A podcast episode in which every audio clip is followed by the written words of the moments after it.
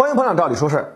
咱们前几期节目刚刚讲了，日本表示啊要跟印度同进退，印度不加入 RCEP 呢，我日本也不加入。结果刚刚过了没几天，在刚刚举行的成都峰会上，日本就高调表态，要积极推动按照原计划在2020年签署 RCEP，也就是区域全面经济伙伴关系协定。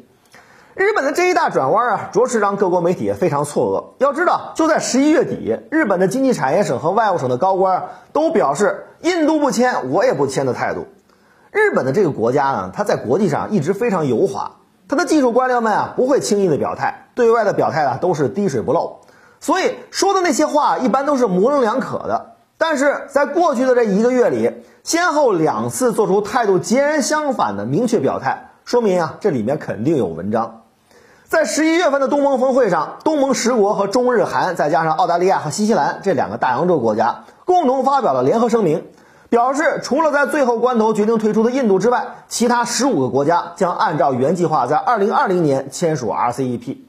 结果到了十一月的二十二号，日本的高级官员就表态说，日本不会考虑在印度不参加的情况下签署 RCEP。就在大家都担心这好不容易才达成一致，如此来之不易的好事儿在最后一刻功亏一篑的时候，日本这又峰回路转，葫芦里到底卖的什么药呢？其实啊，加入 RCEP 对于日本来说当然是梦寐以求的。无论有没有印度参加，对于日本来说这都是一件天大的好事儿，有利于日本的商品进入到十五国这样一个庞大的市场。这对于在经济、科技等领域都占有领先地位的日本来说。意味着不可估量的经济利益，但是日本非常担心自己在这个新的经济合作机制当中被边缘化。日本始终认为啊自己在亚洲是经济上的老大，很不愿意接受自己被中国超越这个事实。然而事实在那摆着，理智告诉日本人啊自欺欺人没有用，只要自己加入了这个组织，必然是无法拿到主导者地位的。所以日本从一开始就希望能拉上印度、澳大利亚这些国家能加入进来。来平衡中国这个世界第二大经济体的力量。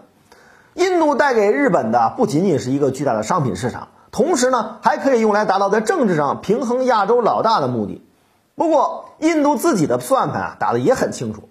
印度非常担心，一旦签署了 RCEP，本国落后的制造业根本没办法抵御来自中日等国商品的冲击，所以在最后一刻，他选择了退出。与此同时呢，日本还面临着来自大洋对岸美国的巨大压力。美国对于任何自己不参加、中国能占据主导地位的合作机制都非常的抵触，想方设法的给你搅黄。当然啊，这次美国没参加，并不是大家不让美国参加，而是美国觉得他要是参加了，你们这些国家都会占他的便宜，所以他坚决不参与。这是大金毛的一贯自私本色。在美国的压力下，日本肯定要想方设法，要用自己不参加来要挟其他国家做出让步，主要呢是想让我们做出更多的让步。希望能用这种手段把印度给拉回来。有了印度在 RCEP 当中啊，跟自己共同平衡中国的力量，美国也就不会那么抵触 RCEP 了，自己的压力呢也就会小很多。但是让日本失望的是，对于自己要跟印度同进退的要挟，好像大家都不买账。你不签就不签吧，我们继续。本来安倍还准备访问印度，对印度来做个最后的说服工作，争取呢在最后一刻能把印度给拉回来。结果没想到，印度国内出现了内乱。人家莫迪啊，根本就没空接待他，直接把自己的印度之行给搅黄了。再说，现在印度国内这个不稳定的状态，印度怎么敢再去干有可能冲击国内制造业这么大的事儿呢？